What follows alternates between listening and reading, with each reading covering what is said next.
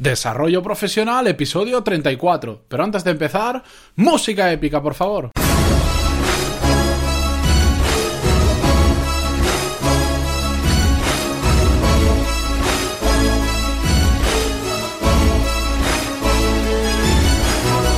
Buenos días a todos y bienvenidos a un nuevo episodio de Desarrollo Profesional, el podcast donde hablamos sobre todas las técnicas, habilidades, estrategias y trucos necesarios para mejorar en nuestro trabajo, ya sea porque trabajamos para una empresa o porque tenemos nuestro propio negocio.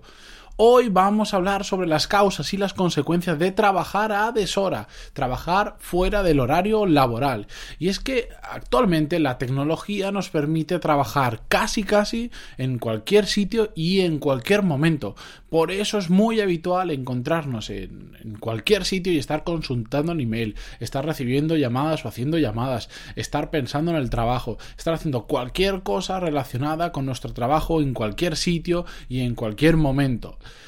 Si te gusta lo que haces, si te gustas a lo que te dedicas, como es mi caso, eh, la vida profesional y la vida personal hay una línea entre ambas muy, muy, muy delgada. Son cosas muy enlazadas en las que a veces cuesta mucho distinguir cuando estás en tu vida personal y cuando estás en tu vida profesional porque se mezclan mucho, porque realmente, como dicen siempre, el autónomo es autónomo 24 horas al día y está trabajando 24 horas al día. Pues bueno, eso a, a las personas que nos gusta mucho realmente lo que hacemos nos pasa un poquito igual. Entonces es muy fácil y es muy habitual encontrarnos en cualquier momento, estar consultando el email, estar pensando sobre algo del trabajo, estar, en fin, trabajando.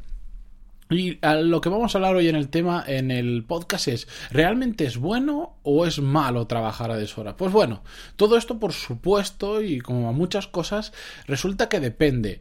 ¿Cuándo es bueno, entre comillas, trabajar a deshoras? cuando eh, orientado a tus objetivos, necesitas hacerlo. Por ejemplo, estás trabajando en un trabajo de 8 a 4, pero además tienes un hobby que quieres que se convierta eh, en tu futuro trabajo, quieres eh, ganar dinero de ello. Es uno de tus objetivos. Entonces, inevitablemente, fuera de tu horario normal o laboral de 8 a 4, vas a tener que continuar trabajando para poder acercarte a esos objetivos o incluso en tu propio horario profesional. si tienes un objetivos muy ambiciosos eh, y a veces necesitas estar trabajando fuera del horario, no pasa nada, pues porque estás acercándote a tus objetivos realmente no es trabajar a deshora, sino que es luchar por tus objetivos. Y si eso requiere 14 horas al día, 15, 7, 9, 24, sea lo que sea, eh, lo tienes que hacer porque al final si te has puesto los objetivos quieres cumplirlos. ¿Cuándo es malo realmente trabajar a deshoras? Cuando es un síntoma de una mala organización, de que no estamos siendo productivos. Ya sabéis, creo que lo he dicho en otros podcasts y si no en los cursos que estoy preparando lo escucharéis, que productividad es la mezcla de hacer más cosas en menos tiempo y hacer cosas orientadas a nuestros objetivos. Eso es lo que como yo defino productividad, hacer más cosas en menos tiempo y orientadas a objetivos. Entonces, si realmente eh, el, nuestro, nuestro trabajo a deshora es un síntoma de una mala organización o de una mala productividad, es cuando realmente tenemos un problema. Estamos viendo solo los síntomas, pero tenemos que ir a la raíz de la infección o del problema y curarlo, porque es un mal síntoma. estar muy mal organizados o ser muy poco productivos en nuestro trabajo, al final es lo que pasa, pues que en ocho horas no te da tiempo a hacer todo y tienes que hacerlo fuera del horario laboral. ¿De acuerdo? Es muy importante, a todo esto me lo he apuntado y me lo he puesto en el guion como muy importante, que hay que aprender a saber equilibrar la balanza en el, en el tema profesional. ¿Y a qué me refiero, con equilibrar la balanza? En que trabajar a deshoras puntualmente está bien, ya hemos visto que si es orientado a nuestros objetivos, eh, no es tanto trabajar a deshoras, sino como empujar más para alcanzarlos, pero tenemos que aprender sobre todo a equilibrar ese sobreesfuerzo con más descanso, pero sobre todo con un mejor descanso. Este es un tema muy interesante, el cómo aprender a descansar mejor, que ya lo tengo apuntado para hablar en futuros podcasts, porque ya os digo que yo he estado experimentando últimamente con diferentes técnicas y cosas que hacer para poder descansar más tiempo, pero sobre todo mejor, aprovechar. Si solo tienes 6 horas u 8 horas para dormir, aprovecharlas a tope. Porque es que si no descansamos, si no equilibramos la balanza, nos podemos quemar fácilmente. Ya os digo, yo trabajo muchas horas, da igual el número, y, hago un sobreesfuerzo y trabajo mucho a deshora. Pero también tengo claro que al igual que tenemos que aprender a focalizarnos en, el trabajo, tenemos que aprender a focalizarnos en nuestro tiempo libre. ¿Y a qué me refiero con ello? A que tenemos que aprender a disfrutar del tiempo libre. Cuando estamos descansando, estamos descansando. Y cuando estamos trabajando, estamos trabajando. ¿Quieres trabajar 8 horas al día? Bien, ve a tope. ¿Quieres trabajar 15 horas al día? Me parece muy bien, ve 15 horas a tope. Pero cuando pares de esas 15 horas y descanses, hazlo también a tope. Esto sí que lo he comentado en, otros podcasts, pero es que es muy importante porque muchas veces el trabajo a deshora lo que nos lleva es a tener interrupciones dentro de nuestro tiempo de descanso, dentro de nuestro tiempo libre. Y ahí es cuando se convierte en muy peligroso porque estaremos desequilibrando la balanza y terminaremos quemándonos. ¿Qué es lo que tenemos que hacer para evitar trabajar a deshoras? Bueno, hay dos pautas muy simples que quiero compartir hoy con vosotros.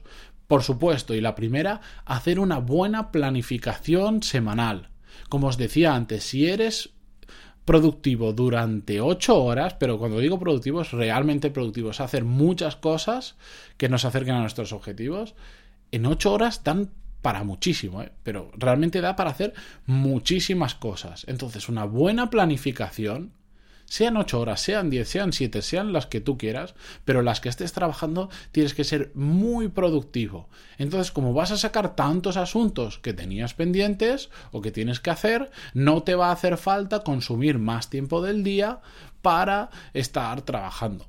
¿Qué significa? Que vas a tener el tiempo libre necesario para poder descansar, para poder disfrutar de la vida y no vas a estar pensando en el trabajo porque sabes que tus tareas, esas 8 horas, 7, 10, 15 o las que sean, ha sido realmente productivo y te vas a descansar con la mente libre y la conciencia tranquila. Siguiente punto para evitar trabajar a deshoras, por supuestísimo, aprender a decir que no. Es muy muy importante. Gran parte de los trabajos que se producen a deshora, y esto os lo digo desde una visión muy muy personal, que a mí me ha pasado muchísimo, es que no sabemos decir que no. Estamos terminando de trabajar y viene un compañero o viene un jefe y nos dice, uy, necesito esto, necesito esto, tenemos que terminar aquello. ¿Qué pasa? Bueno, ahora te lo hago. Y nos ponemos y no nos damos cuenta y empezamos a pasar cada día más horas y más horas enganchados trabajando casi siempre por una mala planificación y casi siempre porque no sabemos decir que no. Por eso, cuando vengan con un proyecto así, le decís, mira, hoy ya no lo puedo hacer, lo hago mañana, pasado o tal día que puedo hacerlo. Puntualmente, por supuesto que se pueden hacer urgencias y podemos echar una mano, pero no se tiene que convertir en algo habitual y esto es una cosa muy importante porque al final es una, denota una mala planificación el tener que estar haciendo siempre cosas en el último momento del día. Es una mala planificación. Por eso, aprended a decir que no yo soy de las personas que le encanta meterse en embolados nuevos, en nuevos, en nuevos proyectos, en nuevas aventuras, pero hay que aprender a decir que no para poder focalizar en lo que nos gusta y en lo que estamos haciendo aprender a decir que no te va a permitir a decirle que no al trabajo a deshoras, a que te llamen a las 10 de la noche porque necesitan un archivo, que le envíes un email o hacer cualquier cosa y dices, bueno, si solo son 5 minutos, pero esos 5 minutos al final es como si le robases una hora a tu tiempo libre porque no desconectas la mente del todo. ¿De acuerdo? Así que hasta aquí el podcast de hoy. Espero que os haya gustado. Ya sabéis que si tenéis alguna duda, algún comentario sobre el podcast, feedback, que por cierto es muy bien recibido y estoy recibiendo muchísimo, me podéis escribir a pantaloni.es barra contactar. Y hasta aquí, eh, nada, el episodio de hoy. Agradeceros muchísimo por estar ahí y como siempre agradeceros por vuestras valoraciones de 5 estrellas en iTunes y por vuestros me gusta y comentarios en iVoox que tanto me están ayudando a llegar a mucha más gente. Se agradece de verdad muchísimo y que estéis todos los días ahí para escucharme de lunes a viernes en esta aventura que he empezado hace ya 34 episodios. Gracias de nuevo y por última vez hoy, que lo he dicho tres veces, y nos escuchamos mañana miércoles. Deus.